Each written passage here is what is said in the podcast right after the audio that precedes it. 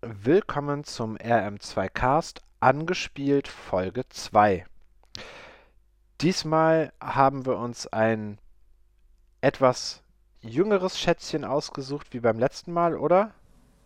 Es ist ähm, älter. Es ist sogar älter, sehr schön. 2005. Aber es ist definitiv ein etwas bekannteres, will ich meinen.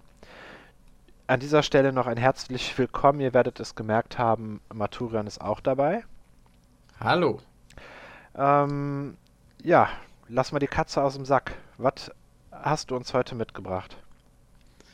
Ja, es ist eins von vielleicht einem halben Dutzend Spiele, das eigentlich fast jeder kennt, der, der oder die sich in der Maker-Szene ähm, eine Weile bewegt. Locker, Und ja. zwar geht es um Vampire's Dawn 2. Ah, okay. Ähm, hatte das nicht genau wie der erste Teil auch einen Untertitel? Jetzt hast du mich kalt erwischt. Äh, es ist äh, Ancient Blood. Ah, sehr gut. Ähm, ja gut, dann, du hattest ja die freie Wahl. Warum hast du dich genau für dieses Spiel entschieden? Ursprünglich hatten wir ja schon länger vor, eine Folge zu Vampire's Dawn zu machen. Vampire's Dawn 1 hat uns beiden dann doch nicht so gut gefallen. Dann kam Vampire's Dawn 3, stand in den Startlöchern und äh, wir wollten ursprünglich diese Folge ja auch relativ kurz vor dem offiziellen Steam-Release von Vampire's Dawn 3 bringen. Ja, Haben wir dann deutlich verfehlt. Ja, einerseits natürlich wegen des damals aktuellen Anlasses und andererseits natürlich, weil es ein absoluter Klassiker der, der Maker-Szene ist und drittens, weil ich das Spiel auch kenne und mag. Mit all seinen Schwächen und Stärken. ja, zu denen werden wir sicherlich nachher noch mal ein bisschen kommen. Ich muss zugeben, ich habe das Spiel damals angespielt, als es äh, erschienen ist. Meine Erinnerungen dahingehend sind nahezu erloschen. Deswegen äh, erhoffe ich mir da jetzt heute auch noch mal ein bisschen was Auffrischung meiner Erinnerungen. Ähm, ja, also wie hat sich das Spiel denn vom Startwerk her für dich so präsentiert? So wie der erste Teil oder vielleicht doch ein bisschen anders? Also es ist natürlich alles viel mehr gepolished, alles sieht schöner aus, grafische Effekte via Pictures, das ist alles viel, viel schöner als im ähm, ersten Teil. Es sind auch die ganzen Sets, äh, Grafiksets, also K-Sets, äh, Chipsets, alles viel, viel schöner. Aber im Großen und Ganzen ähnelt es doch sehr, sehr dem ersten Spiel. Also es geht mehr als nur gemächlich los. Es fängt wieder an mit dem Großvater, der dem ähm, jugendlichen Simon eine gute Nachtgeschichte erzählt. Okay. Und dann geht eben die, die eigentliche Geschichte los. Und ja, ebenso träge wie im ersten Teil, wenn nicht sogar noch träger.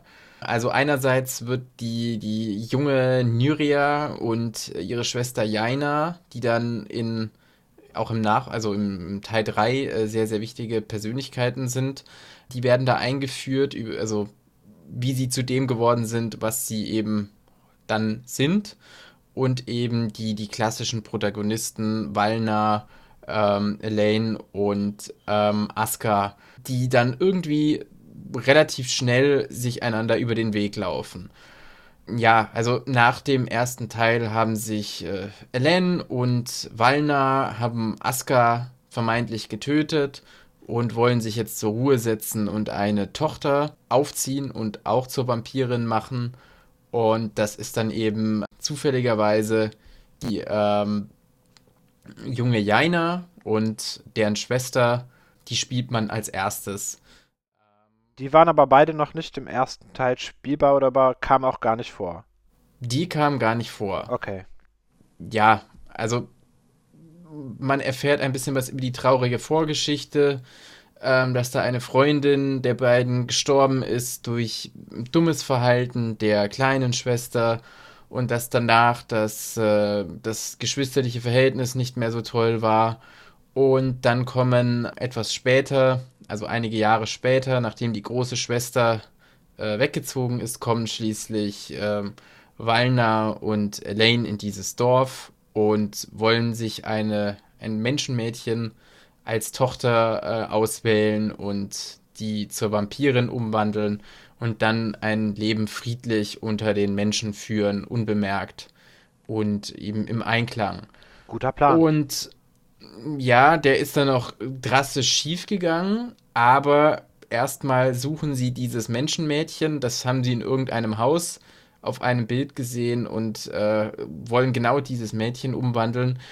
Und dann muss man sich durch grauenhafte Fetch-Quests, nachdem man vorher schon die äh, junge äh, Nyria äh, gespielt hat, in äußerst langatmigen Sequenzen, muss man jetzt ähm, Walner und Elaine durch dieses Dorf steuern auf der Suche nach genau diesem Mädchen. Dann trifft man erst deren Mutter. Die Mutter hat aber irgendwie die Brille verloren und will ähm, denen erst äh, mitteilen, wo die, also die weiß natürlich nicht, was die Vampire im Schilde führen, aber will denen erst äh, danach mitteilen, wo die, die Tochter sich befindet, nachdem eben die Brille wieder zu ihr gebracht wurde. Dann muss man irgendwie zum Nachbarn gehen, ähm, wo die Brille zuletzt war, aber der braucht dann irgendwie Katzenfutter und dann hat er aber immer noch nicht die Brille gefunden, während man das Katzenfutter gebracht hat.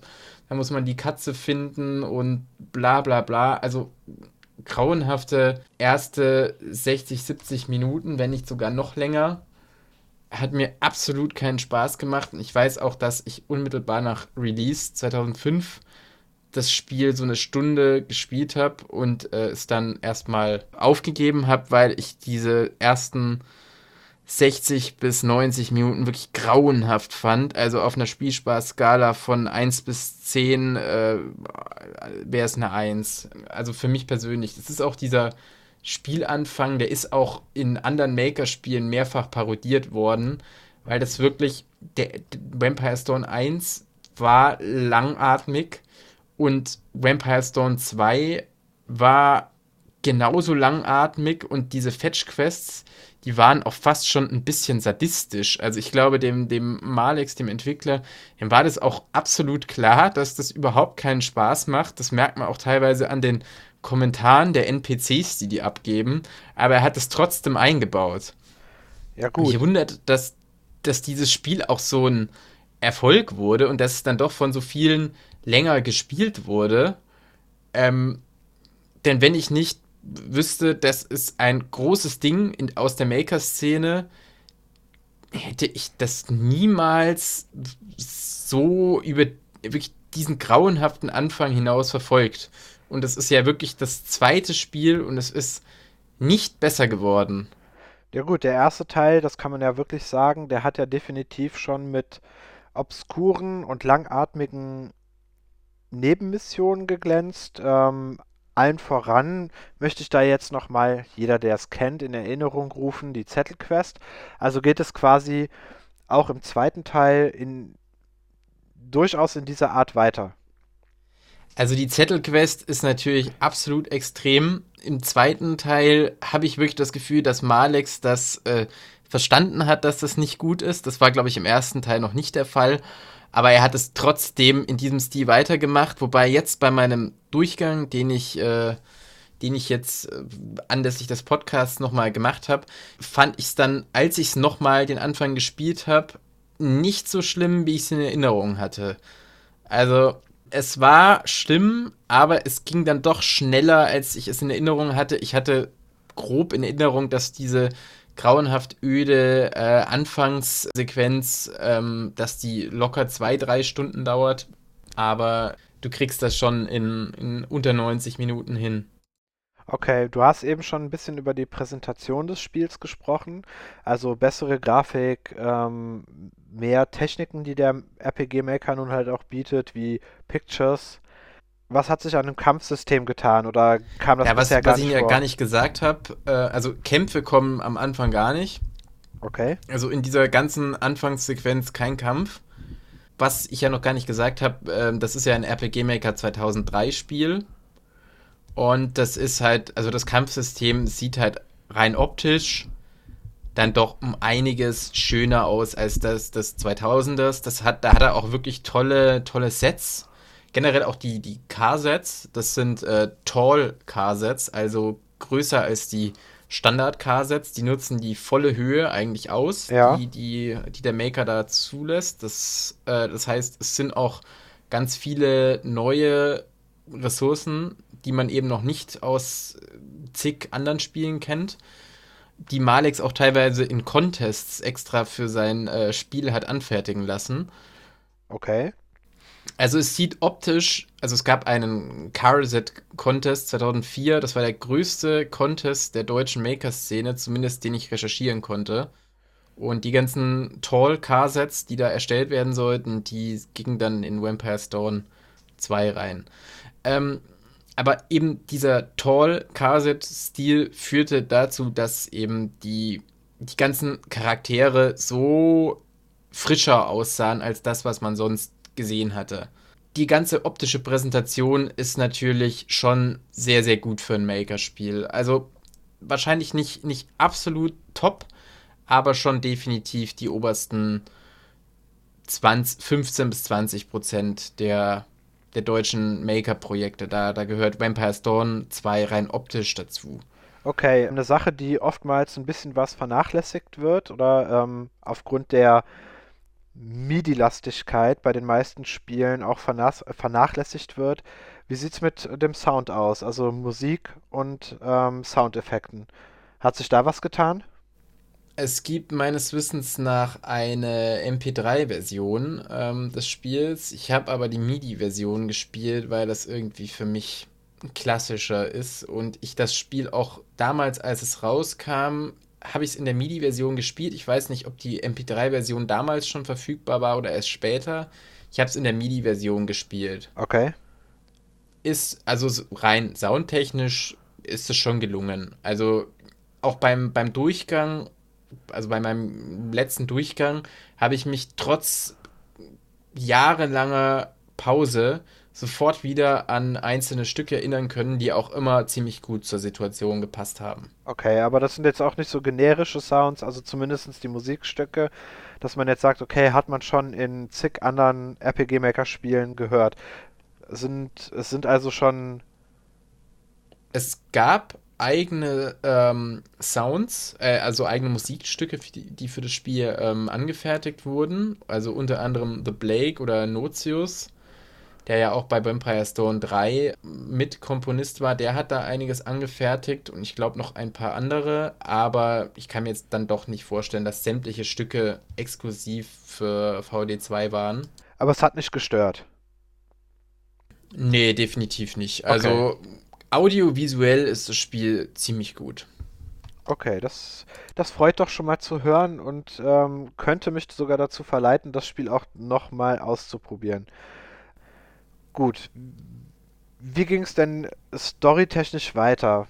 Wurde es nach diesem recht zähen Einstieg einfacher oder, oder ging es dann leichter?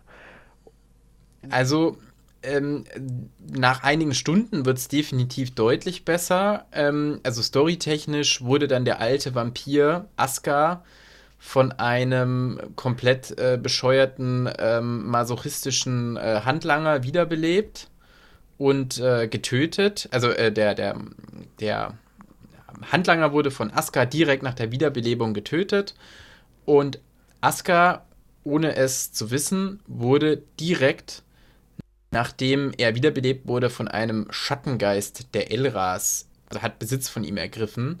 Die Elras, das ist so eine spezielle Rasse von Magiern, die ähm, in der ganzen Vampire's Dawn-Reihe eine sehr, sehr wichtige Rolle spielen, die auch noch die Superbösewichte im, im Hintergrund sind.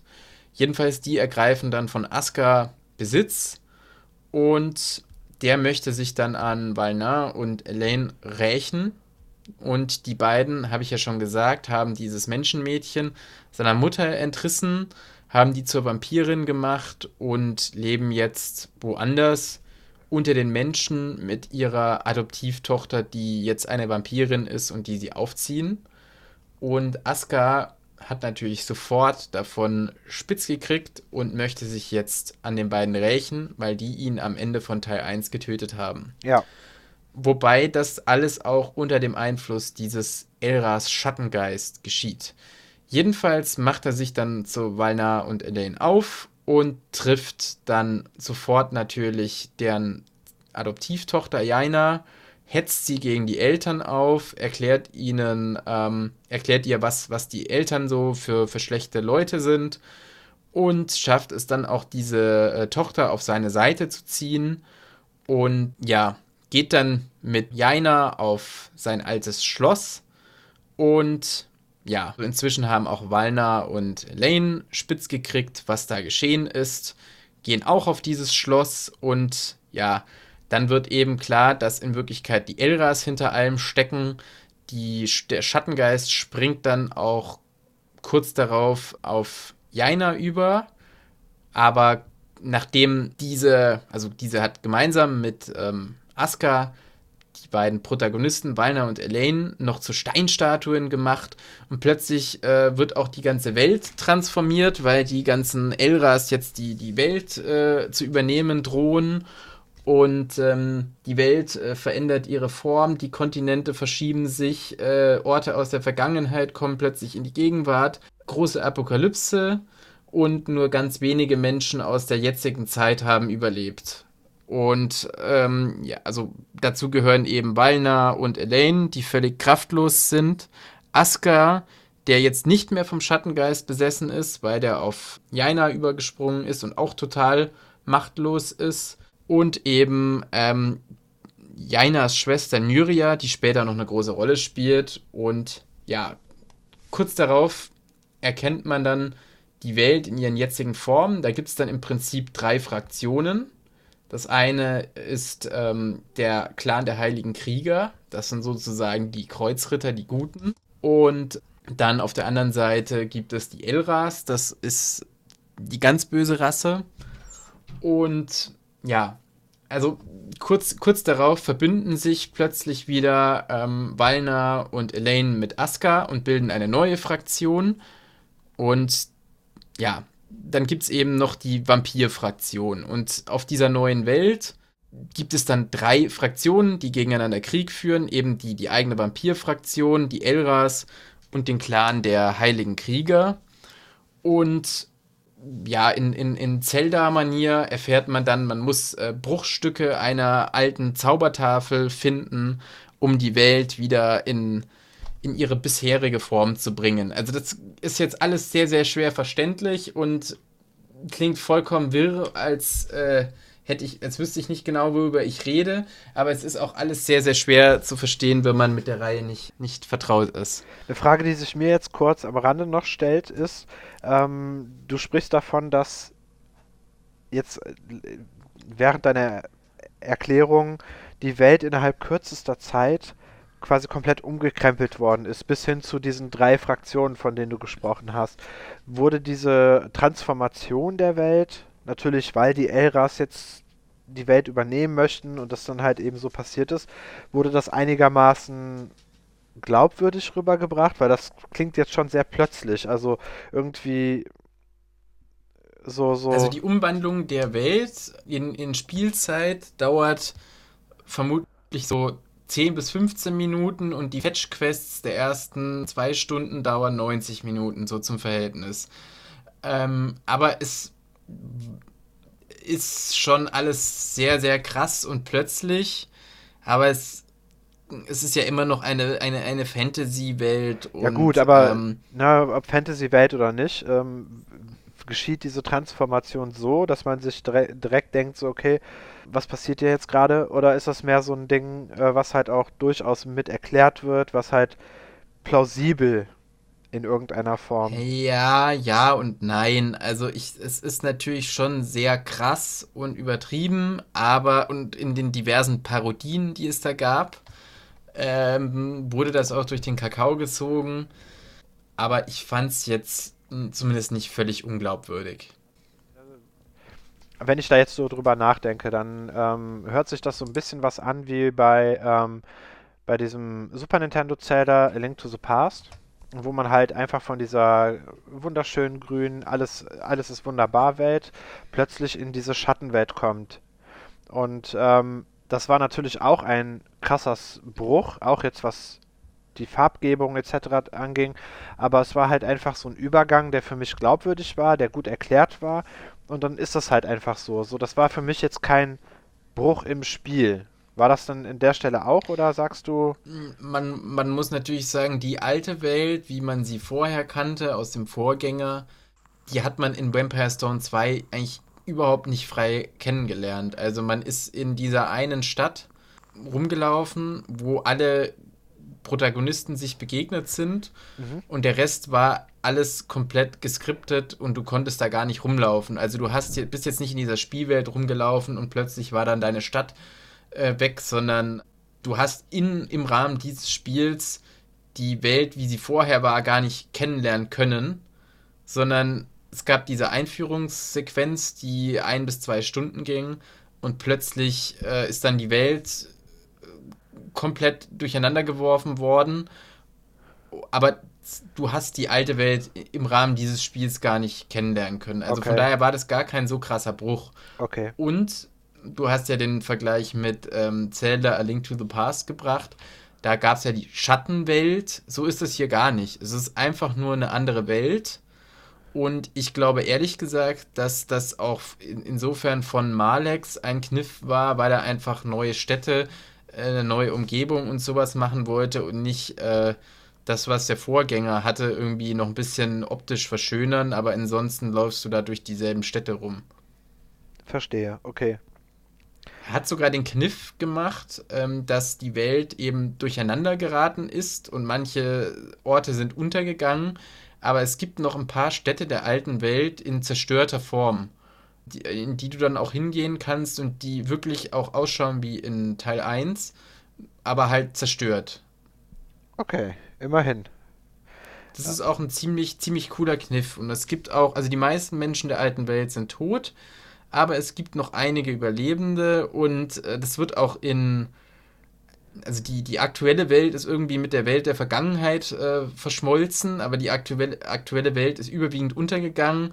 Aber es erzählen zum Beispiel andere Bewohner, dass da Wahnsinnige sind, die denken, sie kommen aus einer anderen Welt und können sich an nichts erinnern und man erklärt sie für geisteskrank. Dabei sind es tatsächlich eben nur Leute, die aus derselben Welt wie die Protagonisten kamen. Okay aber nochmal vielleicht, um, um jetzt zu diesem Hauptteil da zurückzukommen. Es gibt eben Askars Schloss. Das äh, ist auch in der alten Welt jetzt.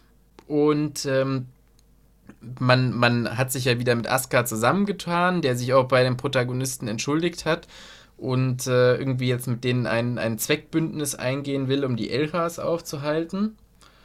Und es gibt eben die, die zwei gegnerischen Fraktionen, die Elras und die Heiligen Krieger. Das ist, ja, die haben auch einen König und sowas. Und eben die Elras, die jetzt die Welt endgültig übernehmen wollen. Und eben Askars Schloss, das ist eine Provinz. Es gibt, ich weiß nicht wie viel, 20 Provinzen oder so. Okay. Vielleicht sind es auch weniger und ähm, man startet mit einer Provinz. Und das ist ja auch so ein Strategieteil. Also dieser Strategieteil, das Burgenbausystem oder Burgenkampfsystem, das äh, spielt eine, eine wichtige Rolle. Also man, man startet eben mit einer Provinz und muss dann weitere Provinzen erobern. Und ähm, in Provinzen kriegt man eben Steuereinnahmen. Man kann dann von, dem Steuer, von den Steuereinnahmen Söldner rekrutieren. Man kann auch Menschen zu Vampiren machen man kann äh, eben Menschen, also zu Vampirkriegern, zu Vampirmagiern. Später kann man auch Werwölfe anheuern, wenn man en entsprechende Quests erledigt hat. Und man baut sich dann seine eigene Armee auf. Und um die eben rekrutieren zu können, musst du zwangsläufig mehr Provinzen erobern. Also was sehr, sehr cool gemacht ist, du hast dann eben, also zu jeder Provinz gehört ähm, eine Stadt und in, du kannst in Vampire Stone 2 mit jedem Menschen interagieren und du kannst auch eigentlich jeden Menschen töten. Du kannst jeden Menschen zum Vampir umwandeln, du kannst die Gedanken jedes Menschen ähm, lesen. Da gibt es auch ein äh, recht cooles, von Malex eigens gemachtes Menü. Und das hat auch alles Konsequenzen. Zum Beispiel, wenn du in einer Provinz ähm, 20 Dorfbewohner zum Vampir machst, dann kriegst du kaum mehr Steuereinnahmen aus der Provinz, weil du dann die Hälfte der Bewohner umgebracht hast und eben sich dementsprechend die Steuereinnahmen verringern. Das heißt, wenn du eine Provinz eingenommen hast, solltest du auch relativ freundlich mit deiner Bevölkerung umgehen, sonst hast du einen, ja, ein großes Problem. Gleichzeitig kannst du aber auch eroberte Provinzen wieder verlieren an die gegnerischen Fraktionen, ähm, die, soweit ich äh, es im Kopf habe, sich gegenseitig vom, von der Spielmechanik her nicht bekriegen können, auch wenn storytechnisch das so äh, behauptet wird, aber faktisch führen die nicht Krieg gegeneinander. Also wenn ich das Nur jetzt richtig verstanden dich. habe, dann äh, ist es tatsächlich möglich, jeden NPC, den man so antrifft, umzuwandeln, also wenn es ein Mensch ist, oder zu töten. Ich glaube, bei Kindern geht es nicht. Okay. Aber ähm, bei jedem Erwachsenen, außer, kann ich mir vorstellen, einige Questgeber, wobei, wenn es Nebenquests sind, kannst du die auch umbringen. Das heißt, äh, man könnte sich theoretisch auch einiges an Content dadurch verbauen. Definitiv, also wahrscheinlich abseits der Hauptquest alles, wenn du das wirklich drauf anlegst. Okay. Das ist auch eine interessante Entscheidung. Ja, also faktisch ähm, habe ich das Menschen in Vampire umwandeln äußerst selten benutzt. Du kannst diese Vampire, die du da eben selbst erschaffen hast, kannst du auch für deine eigene Party rekrutieren. Okay. Oder du kannst sie als ähm, Söldner oder Kämpfer in deine Provinzen schicken. Das ist aber äußerst ungünstig, ähm, denn es gibt ständig von den gegnerischen Fraktionen Versuche, ähm, dir deine Provinzen wieder abzunehmen. Und da sind die Verluste ziemlich hoch. Und du kannst dir eben Söldner rekrutieren oder du kannst da Vampire in den Kampf schicken, die du dann zwar nicht gegen Geld rekrutieren musst und die auch deutlich stärker sind als normale Söldner, aber du verlierst die trotzdem relativ schnell. Und das ist, das wäre eine absolute Verschwendung, da deine Vampire äh, an der Front zu verheizen. Okay.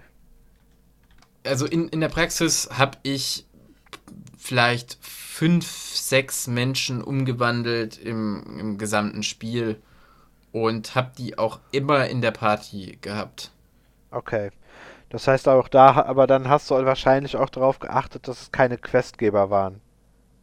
Ja, also meistens, du kannst ja von den meisten Menschen Gedanken lesen und ich habe eigentlich nur Menschen. Ich bin ein, eigentlich ein chronisch guter Spieler, also ich spiele fast immer nur gute Charaktere. Und ich habe nur Menschen umgewandelt, die irgendwie richtig unhöflich zu mir waren oder arschig oder sowas. Okay, verstehe. Ja, also man, man spielt eben diesen Krieg zwischen den Fraktionen und man muss eben ständig Söldner rekrutieren, die mit jeder Stufe, also jedem Level, das man aufsteigt, auch teurer werden, was dann im zunehmenden Spielverlauf trotz steigender Steuereinnahmen immer schwerer macht, eine, eine große Armee ähm, neu zu rekrutieren. Also du musst da schon, also es, du kannst, es gibt einen richtigen Glitch, ähm, das Spiel relativ schnell, also diesen Strategiemodus zu killen. Und das hat für mich auch persönlich irgendwie den Modus auf einen Schlag, auch nur, dass ich wusste, dass das geht, hat es für mich kaputt gemacht. Und zwar ab einem bestimmten Level, ich glaube, es war Level ähm, 10, verdoppeln sich plötzlich die Söldnerkosten, um die zu rekrutieren. Und ja. davor sind die spottbillig. Normalerweise zu dem Zeitpunkt, wo man die Söldner rekrutieren kann, ist man schon über diesem Level. Aber wenn du mutwillig bis zu dem Zeitpunkt, wo du Söldner rekrutieren kannst, ganz niedrig dich levelst ja. und äh, allen Kämpfen aus dem Weg gehst, dann sind die Söldner zu dem Zeitpunkt so spottbillig, dass du durch ein bisschen rumlaufen und warten relativ schnell so viel Söldner rekrutieren kannst, um mindestens die zweite Provinz zu erobern. Und spätestens, wenn du zwei Provinzen hast und immer noch so wenig für Söldner zahlst, ähm, kriegst du das so schnell hin, dass du innerhalb von zwei, drei Stunden die gesamte Spielwelt erobert hast. Okay. Und dann ist das ganze Spiel auch storymäßig irgendwie tot, weil das Spiel geht aus davon, dass du bis weit über zwei Drittel der Spielzeit nicht alle Provinzen erobert hast. Aber du kannst es durch, durch taktisches Nicht-Aufleveln schaffen, in den ersten sieben, acht Spielstunden 100% aller Provinzen zu erobern. Und sobald du mal alle Gegner besiegt hast, kommen die auch, also gegnerischen Fraktionen besiegt hast, kommen die auch nicht mehr wieder. Gut, ich gehe aber ja auch mal davon aus, wenn du von diesem Bug, nennen wir es mal so, nichts weißt, dann wirst du das ja eher nicht so leben. Weil dafür muss man ja erstmal wissen, dass ähm, die Kosten sich erhöhen, sobald man Level 10 erreicht hat. Ja, also bei meinem letzten Durchgang bin ich genau in die ähm, andersrum gehende Falle getappt. Ich habe nämlich bis dahin absolut jeden Gegner getötet, habe gegrindet und wollte auch möglichst stark sein, immer. Und dann war ich deutlich über diesem Level. Und dann waren die Söldner so teuer, dass ich eigentlich überhaupt keine anderen Provinzen mehr einnehmen konnte. Vor allem, sobald ich sieben, acht Söldner rekrutiert hatte, kam sofort die erste gegnerische Angriffswelle und hat die mir alle umgebracht, sodass ich einen älteren Spielstand äh, geladen habe, um dann genau so auf dieser Levelschwelle da anzukommen und das Spiel dann quasi so zu spielen, wie es wohl von Malex mal gewünscht war. Sind denn diese ähm, Strategieparts zwingend notwendig oder könnte man die für das Erleben der Hauptstory auch überspringen? Also, ich weiß nicht, ob du das bis zum. Also, du kannst es relativ lang ignorieren, aber du kannst auch Game Over gehen, wenn dein Schloss mehrfach von Gegnern überrannt wird. Dann ist irgendwann Game, also relativ schnell Game Over, ich glaube beim zweiten oder dritten Mal. Ja. Und ähm, wenn du wirklich den Part ignorierst und keine anderen Provinzen eroberst, dann sind deine Steuereinnahmen so gering, dass du auch dein eigenes Schloss nicht richtig verteidigen kannst, dass es ständig überrannt wird. Also eigentlich, du musst jetzt nicht diesen ähm, Strategieteil extrem wichtig nehmen über lange Zeit des Spiels. Ja. Aber wenn du ihn konsequent ignorierst, es geht nicht. Okay, gut. Das heißt, es ist schon ein signifikanter Teil vom Spiel selbst, den man nicht ignorieren sollte, zumindest nicht dauerhaft. Also, wie viel Zeit du da drin verbringst, ist wahrscheinlich recht gering. Also, dass du da taktisch irgendwelche Angriffe auf andere Burgen oder so durchführst, das wird in wenigen Minuten, ähm, naja, wenige Minuten nicht, aber sagen wir mal, von, von 40 Spielstunden wirst du vielleicht eine in irgendwelchen Strategiemenüs verbringen. Okay. Wenn überhaupt. Also es ist schon ganz klar ein RPG und das ist zusätzlich da. Das, diese Bogenbauteil hat übrigens auch mehrere Browser-Spiele inspiriert, die auf Vampire Storm basieren. Also es ist, wenn du es so spielst, wie, wie Malex das vermutlich sich vor, vorgestellt hat, ist es eigentlich auch genau die richtige Mischung so dass du immer wieder diesen Strategiepart in, im Auge behältst, dass du dir immer wieder das Söldner rekrutierst, schaust, dass deine Siedlungen richtig verteidigt sind, dass wenn da mal ein Angriff kam, dass du da die wieder verstärkst, nach, wenn die mal angegriffen wurden und du Verluste hattest, dass du ab und zu eine neue Provinz eroberst, so dass wenn du das vermutlich so spielst, wie er das sich gedacht hat, dann ist das eine gute Mischung und ein gutes Balancing. Okay. Das Problem ist nur, dass du da relativ schnell aus dieser Schiene, wie er sich das vorgestellt hat, entgleisen kannst. Und zwar, indem du mal zwei, drei Stunden das ignorierst und äh, einfach mal hochlevelst und da nichts für deine Weiterentwicklung deines Reichs getan hast dann hast du schon einen Nachteil. ist alles teurer, deine Steuereinnahmen sind niedrig, du wirst immer wieder angegriffen und verlierst. Das ist schon ein Problem dann. Okay. Also du solltest schon konsequent die ganze Zeit darauf achten, dass du das nicht vernachlässigst. Leitet das Spiel einen denn auch dahin oder ähm, gibt es Hinweise dazu, dass man sich da immer mal wieder drum kümmern muss? Oder ist das eher so ein Ding, was man vielleicht bei einem ersten Durchlauf mitbekommt, um es beim zweiten Durchlauf besser zu machen? Ja, also du kannst ja Game Over gehen, wenn dein, dein Schloss, ich glaube, dreimal überrannt wird. Also von daher, du bekommst es definitiv mit. weil wenn du es nicht machst, bist du halt tot. Aber ja, also du wirst wahrscheinlich beim, also so, also ich hatte das als ganz, ganz toll in Erinnerung, diesen Strategiepart. Aber jetzt bei meinem letzten Durchgang fand ich es eigentlich relativ unspektakulär. Also du wirst vermutlich beim zweiten oder dritten Durchlauf ähm, darauf achten, dass du am Anfang dir so viel holst und so viel eroberst und so viele Söldner holst, dass du dann eigentlich für den Rest des Spiels Ruhe hast, beziehungsweise ohne großen Effort dich da verteidigen kannst und ab und zu was Neues einnehmen kannst. Wie ist das denn generell mit diesem Strategiepart? Weil man, der RPG-Maker ist ja nun mal ein Rollenspiel ähm, zentrisches Tool. Sobald man da versucht, andere Genres unterzubringen, dann artet das oftmals in so ein Klein-Klein innerhalb von unterschiedlichen Dialogen aus. Ist das denn einigermaßen intuitiv gestaltet oder ähm, ist es dann doch schon sehr viel Wiederholung, sehr viel immer wieder das Gleiche machen? Ja, ja und nein. Also es ist, irgendwann wird es insofern grindig, als dass du, du kriegst ja Steuereinnahmen und die Steuereinnahmen gehen auch nur hoch, wenn du ähm, dich bewegst. Also quasi, die kommen immer in bestimmten Zeitintervallen. Aber wenn du einfach nur das Spiel laufen lässt und dich nicht bewegst, dann kriegst du es nicht. Und das führt schon dazu, dass du manchmal vor deiner Schatzkammer ähm, zwei Minuten im Kreis gehst, weil du weißt, ähm, jetzt kommen dann bald wieder die neuen Steuereinnahmen und du brauchst jetzt hier noch fünf Söldner und wenn du äh, jetzt aber losgehst und die nächste Quest machst, dann steigt dein Level und dann kriegst du fürs selbe Geld nur noch drei. Ja, okay. Ähm, von daher ist es manchmal nervig und grindig.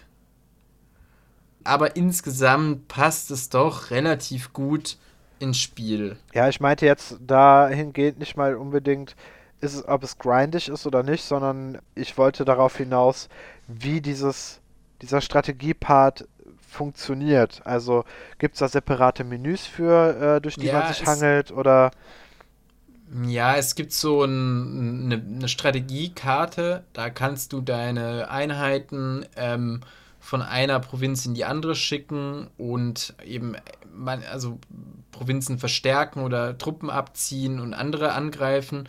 Das ist aber sehr, sehr simpel. Okay. Also eigentlich rein, rein technisch ist es total gut gelöst. Okay.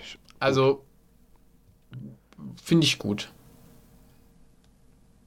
Aber vielleicht, um, um jetzt nochmal zum Hauptspiel zu kommen, weil ich habe auch so bei der Diskussion um Vampire Stone 2 so das Gefühl, so der Strategieteil, der wird als viel wichtiger gesehen, als er eigentlich ist. Also ist, ist cool und also Vampire Stone 1 hatte ja schon so ein bisschen Strategieteil, da hattest du ja diese Silberminen. Ja. Und ähm, hier ist es halt perfektioniert. Aber insgesamt ist das Spiel halt schon ein, ein questlastiges Spiel. Also Malex hat sogar mal gesagt, Vampire Stone 2 wäre ein Dungeon Crawler. Würde ich so, so nicht zustimmen. Also ich würde sagen, größtenteils bist du auf der Oberwelt und weniger so in Dungeons. Es gibt aber schon auch längere Dungeons. Das Spiel ist insgesamt vom, vom Schwierigkeitsgrad her, wie auch schon der Vorgänger, finde ich, relativ hart. Ja. Aber das ist ja eigentlich bei allen Vampire Dawn, auch, also auch beim dritten, äh, so gewesen. Und ähm, du hast auch manchmal so Levelsprünge. Also es gibt bei jeder Quest empfohlene Levels, die du haben solltest, um da die Quest eben anzutreten. Okay. Das ist, du kannst da schon mal ein, zwei Level drunter sein, aber mehr auch nicht. Und manchmal ist es auch ein bisschen grindig. Es gibt Zufallskämpfe auf der Oberwelt. Also im Gegensatz zu den Vorgängen kriegst du aber beispielsweise auch kein Geld mehr aus den Zufallskämpfen, was eben das Ganze ein bisschen, also so bezüglich Truppen rekrutieren und so, ein bisschen weniger wert macht, die, diese Zufallskämpfe. Ja, aber so insgesamt finde ich, wie die gesamte Oberwelt mit, mit den. Es gibt auch echt schöne Städte. Ich habe ja schon erwähnt, dass da, also dass man die Städte eben erobern kann. und dass man in den Städten eben auch, also in den Städten kannst du ja mit allen Leuten reden und kannst mit allen Leuten was machen, im positiven wie auch im, im negativen Sinne. Also das von dir eben erwähnte, ähm, im Zweifelsfall umbringen oder äh, umwandeln oder in Ruhe lassen. Ja, im Zweifelsfall in Ruhe lassen, auf jeden Fall. Also du hast, wenn du alle umbringst, ähm, nur Nachteile eigentlich. Ja gut, hier gehen ja auch Quests verloren. Genau, und, und äh, ich würde sogar sagen, noch wichtiger als Quests sind Steuereinnahmen. Wie ist das überhaupt mit den Quests? Ähm, sind das einfach nur so simple, ähm, geh nach, geh in den nächsten Ort, hol ein paar Spinnenbeine, komm wieder zurück? Oder sind das sogar Quests, die durchaus auch kleine Lore-Story-Häppchen verteilen? Definitiv, definitiv ist da viel Lore drin. Also du kannst irgendwelche, also es gibt sogar ganze versteckte Städte. Es gibt auch sehr, sehr viele An, äh, äh, Anspielungen auf Geschichten aus der Literatur oder Popkultur. Ähm, da, ist, da, also da ist alles drin. Da ist von, von der simplen Fetch-Quest bis so echt coolen Story-getriebenen Sachen, wo du irgendwie den kleinen Jungen retten musst, weil der böse äh, Bürgermeister die Medizin nicht rausrückt und ähm, dann kannst du den ähm, Bürgermeister umbringen äh, oder du ähm, machst da irgendwelche Quests. Also da ist echt, da ist echt einiges drin. Okay. Und die sind auch teilweise miteinander verbunden und teilweise gehen die Quests auch nicht so toll aus. Und man ärgert sich danach, ähm, dass also teilweise über Entscheidungen für Quests, aber das passt eigentlich so zum ganzen Motiv der Spielwelt, weil die, die Vampire Dawn Welt keine so schwarz-weiß und Friede, Freude, Eierkuchen Fantasy-Welt ist, sondern irgendwie alle sind böse und jeder hat irgendwie Dreck am Stecken und sehr, sehr viele Quests helfen eigentlich auch, dieses, diese ganze Atmosphäre da auszubauen. Aber teilweise sind natürlich auch sehr, sehr dumme Quests. Also hol vom Dorf an der anderen Seite der Karte äh, das Item ins andere Dorf oder so. Okay, verstehe. Wie geht's denn weiter mit der Hauptstory? Ja, also man muss diese ähm, acht Bruchstücke ähm, der, der, der magischen Steintafel finden. Es gibt auch einen ganz merkwürdigen Charakter, Jinai heißt der. Okay. Der den Hauptcharakteren hilft, aber man merkt auch, ähm, dass der eigentlich eigene Motive im, im Schilde führt und dass er, wenn man den Vorgänger gespielt hat, hat man auch relativ schnell Anhaltspunkte, dass der auch aus der alten Welt sein könnte und äh, gar nicht dieses harmlose Flugwesen ist, für das es sich ausgibt. Ja. Ähm, dann wird auch noch die Geschichte von Nyria, die auch in der ja in dieser neuen Dimension angekommen ist, die war ein, eine äh, sehr gute Charakterin. Also die war ähm, immer so dieser Kreuzritterin-Typ. Und ähm, die ist natürlich auch auf der Seite der Heiligen Krieger. Ja. Und ähm, die es steigt da relativ schnell auf bei denen, also nachdem sie sich den angeschlossen hat und gleichzeitig die Elras drohen immer mehr ähm, die, die Welt zu übernehmen und man spielt auch ab und zu mal Nyria, die sogar mal auf den Hauptcharakter Aska trifft und die mal gemeinsam kurzzeitig auch in derselben Party sind ja. und gemeinsam gegen Monster kämpfen, ohne zu wissen, wer der andere jetzt wirklich ist. Und ja, es gibt diese verschiedenen Handlungsstränge, die dann immer wieder zusammengeführt werden. Also einerseits sieht man den, den Clan der Heiligen Krieger, der da immer weiter gegen die Elras verliert.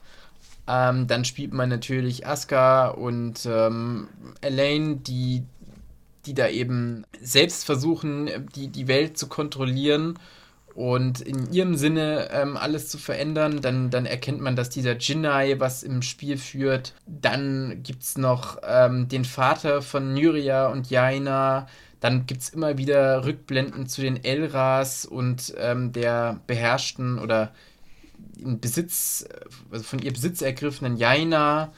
Ähm, es ist ganz, ganz cool, wie die, die verschiedenen Handlungsstränge da parallel weitergeführt werden und wie man auch immer wieder erkennt, dass alle irgendwie ins Verderben laufen und ja. Also das ist ziemlich gut gelungen. Wie viel Content steckt denn im Spiel, so an Spielzeit? Was, wie schätzt du das da ein? Also ich habe es jetzt nicht durchgespielt für meinen letzten Anlauf, aber ich würde sagen, wenn du das konsequent mit, mit allen Nebenquests kannst du wahrscheinlich schon deine 40, 50 Stunden spielen. Okay, krass. Das ist natürlich für ein RPG-Maker-Spiel schon eine Hausnummer, ne? Ja, wobei da natürlich auch viel Leerlauf und Gegrinde drin dabei sein wird. Also ich würde sagen, dass ich habe so um die 30 Stunden jetzt gespielt. Schätze ich jetzt. Es hat ja keine genaue Spielzeitangabe. Und da habe ich aber locker ein bis zwei Stunden kamen zustande, wo ich gegrindet habe. Okay. Ja, Wahrscheinlich waren es sogar mehr. Es gibt AAA-Spiele, da läuft das nicht viel anders. Ja, also insgesamt ist es für ein Maker-Spiel enorm, was da, was da dran, was da drin ist. Also von, von, von Quests bis, also das ist enorm, was da wirklich, was er da reingesteckt hat, als, als Einzelperson. Ja. Wirklich äh, gewaltig. Also was ich ähm, etwas enttäuschend fand, war das Kampfsystem. Das ist das 2003er Standardkampfsystem. Sieht optisch super aus. Ganz, ganz toll animierte Sets.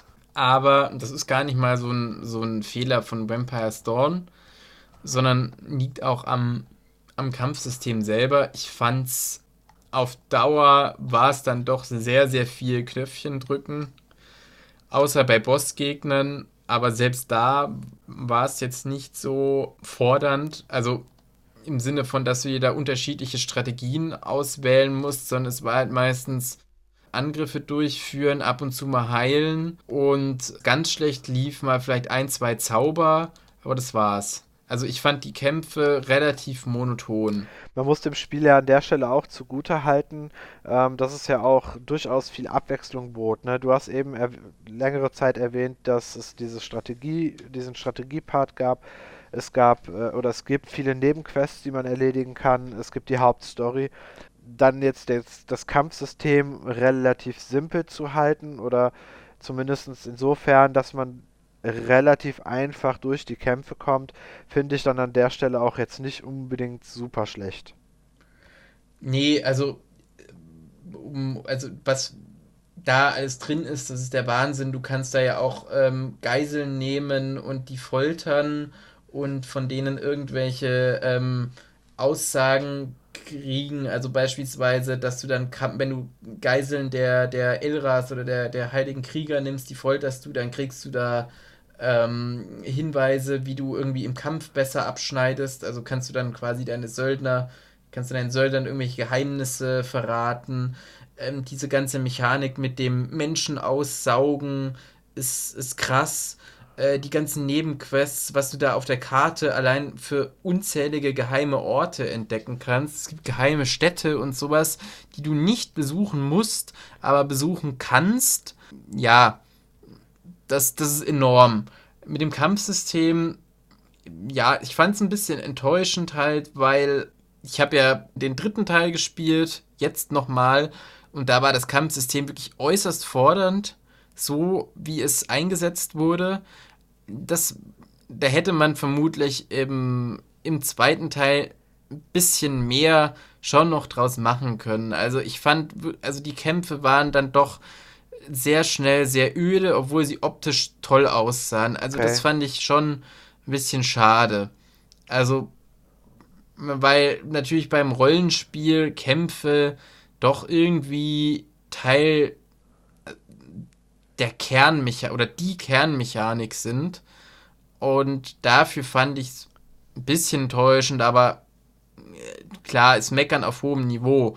Also wenn ich, also wenn ich mir jetzt unterwegs in Düsterburg oder so anschaue, da ist jetzt, sind jetzt die Kämpfe auch nicht so viel abwechslungsreicher, sondern was das Spiel gut macht, ist so die Gesamtatmosphäre und die Gesamtumsetzung, der Humor und sowas.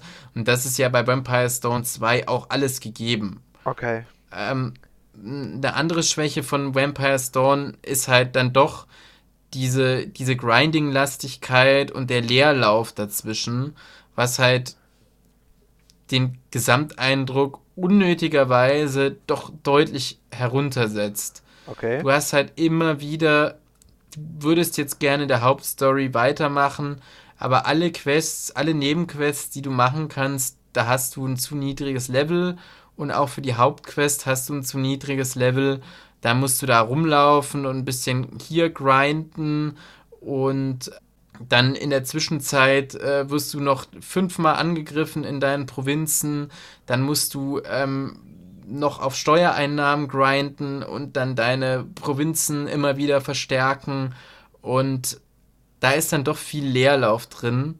Was halt schade ist, denn insgesamt ist das Spiel wirklich sehr, sehr toll und was da an, an, an Mechaniken drin steckt und an Inhalten.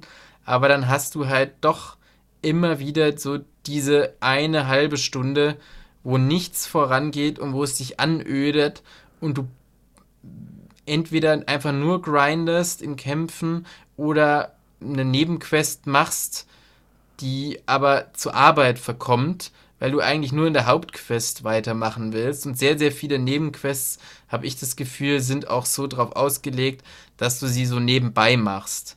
Also es gibt zum Beispiel Fetch-Quests, aber das läuft auch teilweise organisch so mit. Du, du, du, fängst die Quest irgendwann mal an und dann bist du von der Hauptstory her zufällig in Ort XY und gehst dann da in der Nebenquest eine Stufe weiter oder so.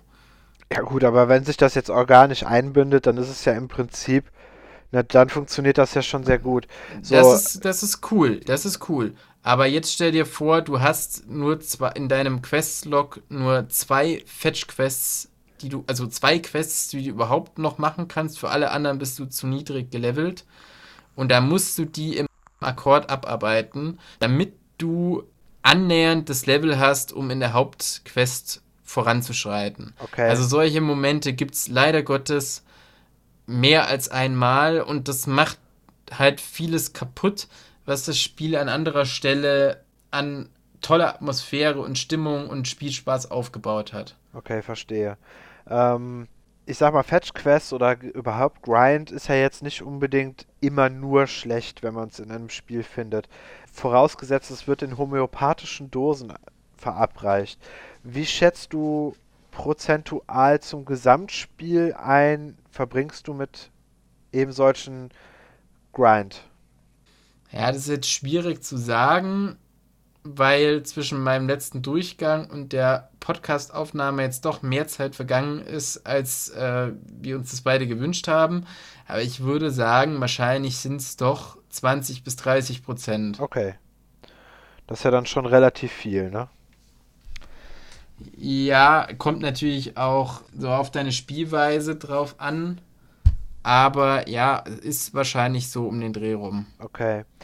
Ähm, jetzt nachdem du deiner eigenen Einschätzung nach so um die 70 Prozent des Spiels geschafft hast, also vermutlich, ähm, und du jetzt halt durchaus auch die Schwächen kennst, wirst du es nach, nach diesem Podcast noch weiterspielen oder eher nicht?